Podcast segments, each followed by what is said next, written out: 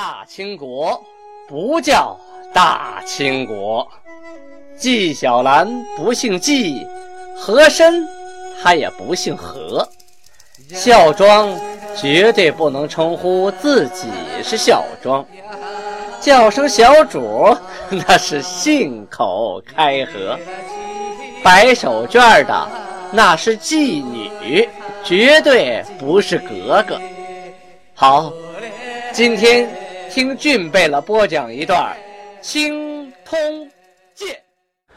听众朋友们，大家好。上次呢，咱们讲到清太祖天命九年，农历的甲子年，公元一六二四年。呃，袁崇焕修好了宁远城，还升了官进右参政，啊，兵备副使。袁崇焕啊，东巡之后想恢复锦州、右屯等等诸城，啊，就是各个小城。孙承宗啊，阻止了他，说时机未到。农历十一月啊，档案记载啊，明的大学士孙承宗想啊觐见皇上，向皇上汇报机密事件，结果呢被。魏忠贤给挡在外边了啊！找了理由，就让你见不着皇上。在当时啊，魏忠贤呐，可以代皇上下命令啊，啊，可以就相当于挟天子以令诸侯一样啊，他有这个权利啊，就让你见不着皇上，皇上还不知道怎么回事蒙在鼓里。但是这个魏忠贤呐，知道孙承宗功高啊，有一定势力。而且威望很重，想笼络他，就派这个中官呢，就是宦官太监叫中官啊。中官这里可以说一嘴，北京不有个中关村吗？哎，现在写成是机关的官啊，原来呀就是中官当官的那个中官的官，因为那是太监的呃聚集地，也是太监肥营的聚集地。后来人家嫌不好听，说中官中官这是太监的地方，就把。中官的那个官员的官改成了机关的官，就是现在北京西北四环的中关村啊，科技园区啊那个地方。好，书归正传，他派遣中官刘英坤等等啊，去找孙承宗啊，去说他的意思，想跟他啊交好，咱俩是朋友，我们两个联手共保大明江山啊，无人能敌呀。呃，这套侃侃而谈呐，孙承宗不答一语，就是我也不跟你说一个字儿啊，我就是不说好，也不说行，也不说不行啊。魏忠贤呢，因此啊非常遗憾啊，天天觉得这个人我笼络不过来，实在是一大憾事。后来呢，这个孙承宗啊，觉得我向皇上上的这个奏章啊。啊，奏书啊，皇帝见不着，嗯，很有可能就被这个魏忠贤给拦下了。于是啊，他借着西巡的机会啊，呃，想，哎，皇上过几天要过生日，我给皇上贺寿，贺寿总得见面吧？一见面，我就把这奏章递上去了。哎，借此机会啊，想论这个魏忠贤的罪啊，想参他一本。这个阉党魏忠贤呐，哎呦，他这个手下的耳目众多，其中有一个叫魏广威的啊，听说这件事了，跑着就去报告魏忠贤了，啊，就说呀，孙承宗啊，拥兵数万，啊，将清君侧，清君侧的意思就是把皇帝旁边这些不靠谱的人全杀了，这叫清君侧，啊。兵部侍郎李邦华为内主，公立即焚矣呀！什么意思？是说兵部侍郎李邦华作为内应，只要孙承宗啊那边见了皇上，一报告，皇上略微有点想法，这边啊内应立刻就把公您给抓起来，您马上就要粉身碎骨了。魏忠贤呢，可是吓坏了。这回怎么办呢？老办法，这回还是找皇上大哭。不过这回哭的呀，换了个招，他绕着床哭，哈，皇帝在床上躺着，他爬着床转圈哭，这边哭两声，那边哭两声，一边哭一边说呀，这皇帝呀又心软了，觉得这个魏忠贤呐伺候我这么多年，然后帮我抓了这么多人，得罪这么多人，如今自己要闹个粉身碎骨了，终于心动了，于是让内阁拟旨禁止。孙承宗觐见，就是谁见我都行。孙承宗，你别来见我。皇帝啊，也不想得罪孙承宗，因为孙承宗也是大权在握啊，在外边帮他打仗呢。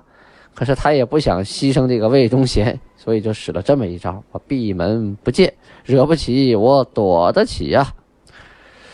孙承宗啊，到了通州。就今天那个北京的通州啊，正要见皇上，一看这个命令下来了，唉，没有办法，只能无功而返呐。而阉党呢，也不闲着，逮了机会以后开始打翻身仗，不断的啊向皇上递小话，说呀，孙承宗啊这个人不靠谱，这不靠谱，那不靠谱，有。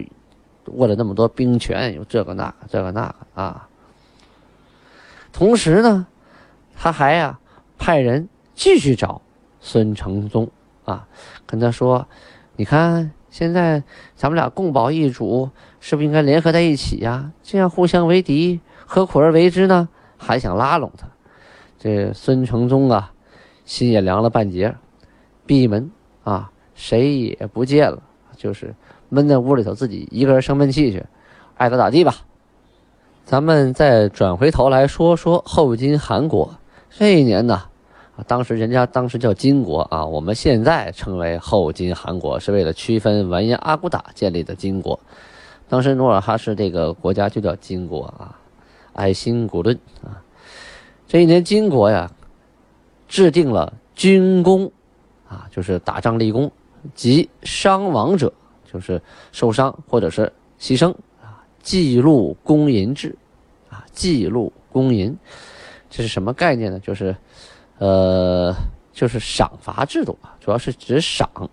天命六年的时候，一六二一年五月，曾经颁定过处分陈功或是以功抵罪的啊具体实施办法。凡遇到。应死、应吃、应罚之罪啊，就是应该、砍头，或者是应该呃抽鞭子，或者应该罚银子、罚什么什么之罪啊，必追论其功。就是说，罚他之前，你得看看他立过什么功啊。如系勤劳有功之人，则当死者赎，当罚者免，当吃者啊戒斥。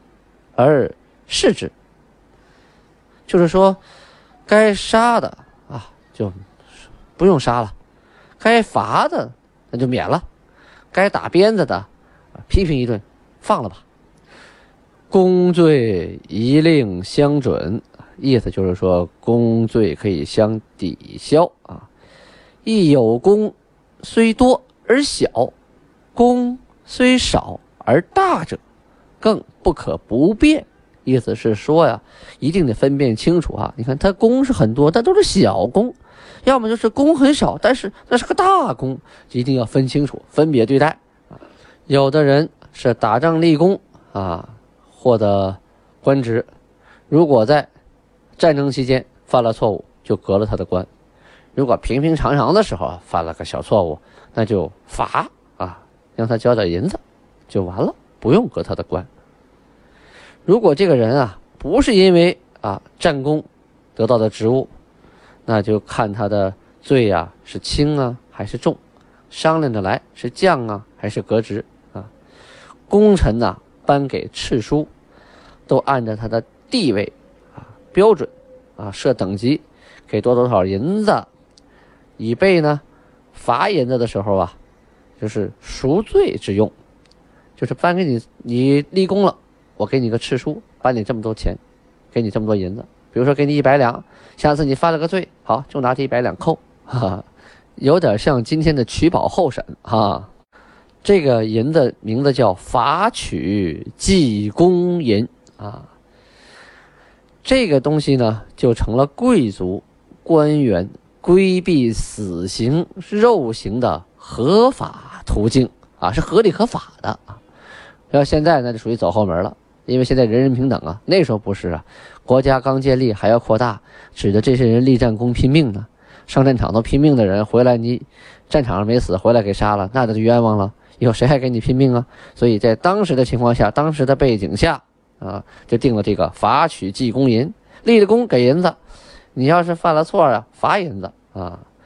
同时呢，也可以规避死刑肉刑，你也不用遭遭受皮肉之苦啊，也不用掉脑袋，你只要打仗的时候给我拼命就可以了。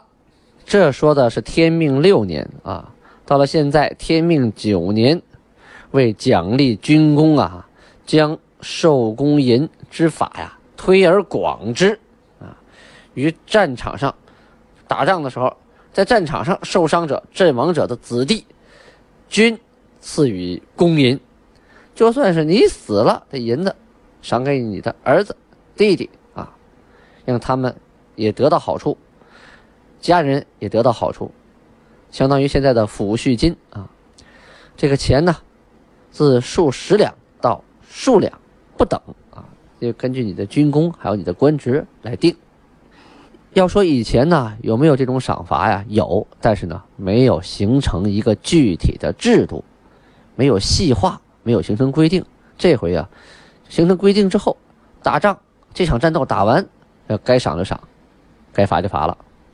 这里啊，捎带脚咱们解释一下，前面说凡遇应死、应吃、应罚之罪，这个应吃吃啊是一个足字头下边一个呃电视台的台，意思啊是拿。竹板子、竹条子打屁股，或者是打腿啊，打大腿或者打屁股，啊，是这么一个惩罚的手段。时光如白驹过隙，现在我们到了天命十年，明朝的天启五年，农历乙丑年，公元一六二五年正月初二，档案记载。就是公历的二月初八，朝鲜国人啊，就从朝鲜那边跑来的韩润、韩义兄弟两个来投降金国。这个韩润的父亲叫韩明廉，当时啊与总兵官李国两个人偷偷的商量。哎呀，李国你姓李啊，咱们国王也姓李，这国王不靠谱，要不咱们干脆吧。把这国王杀了，咱们自己当老大去吧。于是暗地里偷偷起兵攻打王京，啊，就是京城啊，朝鲜国的京城。这朝鲜国王啊，一看哟，自己人先反了，赶紧派兵迎战。结果啊，没做好准备，没打过这个韩明廉，被韩明廉给打败了。这国王啊，国都也不要了，弃城逃走啊。这两个人大胜啊，进了京城，以为就没啥事了，是吧？啊，胜利了吗？结果呀，这个李国，这总兵官李国的部下呀，还有忠于国王的人啊，有个忠君。这个忠君呢，他又叛变了这个李国啊，派人把这个李国和韩明廉两个人给抓了。抓完，当场就给咔嚓了，脑袋就给拨楞下来了啊！他拿着人头找国王邀功去了。呃，这个事情呢，恰巧在执行的时候啊，走漏了消息。这个韩明廉的儿子韩润和他的侄子韩义啊，两个人拼了命杀出一条血路逃走了。往哪儿逃啊？逃到民国肯定不靠谱啊！啊，明朝是向着这个朝鲜国王的，只能往啊努尔哈赤这儿逃，就逃到了金国来投降。努尔哈赤一看这两个人也有点功夫啊，有点本事，于是呢，就让这个韩润当了游击啊，这是个官官职名称。韩义呢，呃，当了备御啊，第一级，同时呢，给他们两个人分配了媳妇儿、房子啊。田地、衣服、器具啊，要麻要麻，直接生活了。这韩润和韩义这俩人可不白来呀！啊，他可是从朝鲜和毛文龙那边跑过来的，他对敌方的情况是了如指掌啊。于是啊，就向努尔哈赤汇报了朝鲜和毛文龙现在的情况。啊，这么说的，说益州城啊，那就是鸭绿江的对岸啊，现在叫新义州啊，就朝鲜的西北境，有援兵啊一千多人。本地的民兵啊，加起来凑吧凑吧也不够两千人，城大兵少啊，想守啊很难。看着是兵强马壮的，其实正经的兵就一千来个。毛文龙那边啊，自打啊去年八月，他们驻扎在铁山，这个船呢都在岛上，兵啊加起来也就七八千人。而且这七八千人，大部分是乌合之众啊，很多人都没打过仗。那个岛上啊，内地的商人甚多呀，啊，财积如山呐，去那做买卖的人特别特别多啊，像个大市场一样。人啊虽然多，但是特别好打啊，因为没有战斗力。要是从益州出发，第二天早上就可以到达毛文龙的地方。呃，安州城就在朝鲜境内啊，它和益州啊是互相照应的。那个地方啊，有老百姓和士兵啊，加起来也就是四五千人，也都是啊乌合之众。要是他们听说益州失守的话呀，根本就不敢来救援，必定闻风丧胆，弃城而逃。所以呀，只要把益州城打下来，就等于把安州城也打下来了。京城啊，朝鲜的京城南二十里，有啊，有北边迁来的啊瓦尔喀人，一一百多户，其他的地方呢也挺多啊，散落啊散居着。这些人呢都是金国的人啊，他们说的女真话呀，嗯，说是韩呢可以找朝鲜国王把他们要回来。毛文龙啊所遣的人啊多在黄海道。京城也有一部分，啊，也可以借机会都给他抓起来。先王啊，就说朝鲜国原来那国王愿与金和，就是啊，这个先王朝鲜国原来那国王啊，是主张联金的，现在的国王啊是联明的啊，所以他说先王主张与金和，故使者不断。现在的新王呢，依斥毛文龙，就说这个新王他靠着毛文龙，所以断绝了。与韩的来往，我们两个呀，给大韩出个主意，您呐可以先发一纸和书啊，就发一个文书过去跟他求和，这是缓兵之计。同时啊，大兵发往平壤，令新王亲自议和。大兵压境，他不和也得和。我等啊是情愿来归的，必视韩如天地父母啊。就是表忠心，我们两个人啊，那是心甘情愿来投靠韩的，肯定把韩当做天地父母啊。咱们先放下韩润、韩义两个人不提啊。努尔哈赤啊定了这么条规矩，什么原因呢？国中啊盗贼风起，就说偷盗的事情太多了，实在是不知道不知道该怎么管了。哎，他想了个招什么招呢？他命令。各牛录啊，以牛录为单位，开始彻查盗贼犯罪之多寡。就是你这牛录里有多少个犯过罪的啊？有多少个犯过事的？放出来了，有的有多少是关着的？都把数量给我统计好了。然后他命令按照牛录来核算啊。我每个牛录额真呢，赏银二十两。两名代子，四名张京，就等于是六个人啊。赏银三十两，合计一人五两啊。百名甲兵，赏银百两，这一人一两。先把钱啊，先赏给你。你看到钱挺舒服吧？他手里没捂热乎呢。哎，倘若牛鹿额真犯一罪，不管哪条，你犯一条，罚没所赏之银二十两，这二十两就不归你了。如果牛鹿。额真以下的人啊犯了罪，按罪计算，犯一罪就罚二两。两名代子，四名张京，各罚一两。就是说，一个普通的牛录下边一个人犯了罪，好，你这个牛录额真罚二两，这个代子和张京啊各罚一两。还有百名甲兵呢，这百名甲兵怎么罚呀？不管这个犯罪的人是不是你这一百人之内的，只要是这个牛录里的人啊，这百名甲兵罚银十两，就等于一百个人摊这十两银子啊，大家均摊。要是犯了十条罪，就将就是这个累计啊，不管是一个人犯的还是十个人犯的，只要累计有十条罪了，就把这个所赏牛鹿额真六名张金和百名甲兵的银子一块都罚了，不给了，不赏了。大家这一看，这关系到自己切身利益啊，就互相监督，自然这个犯罪率就会啊有所下降啊。努尔哈赤这招很有意思哈，他这相当于全民皆兵啊，意思是全民皆警察，互相监督啊啊，都关系到自己切身利益了。谁犯错，你犯错，我的银子没了，我可不能让你犯错。这牛录里上至长官，下至百姓，谁不知道钱好啊？是不是？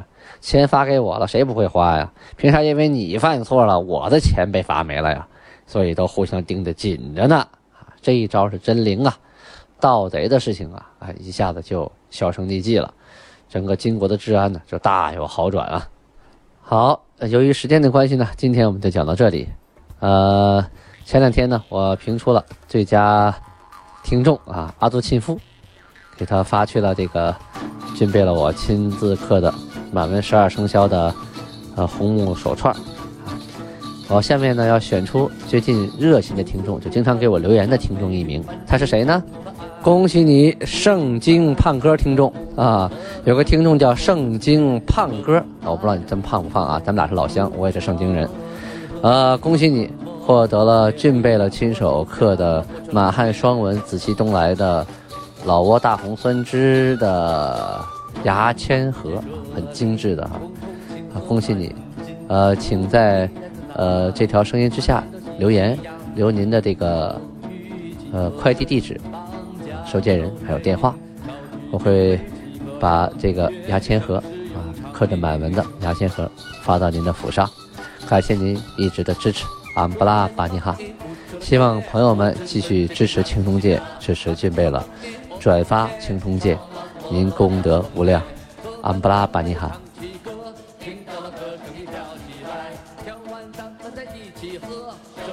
我们还忙哎，乌出了客，乌春春吉皮忙西那，那个些很忙哎，我们开客，唱完了打了龙嘞，喝完咱们就唱起歌，听到了歌声也跳起来，跳完咱们再一起喝，手里的酒杯。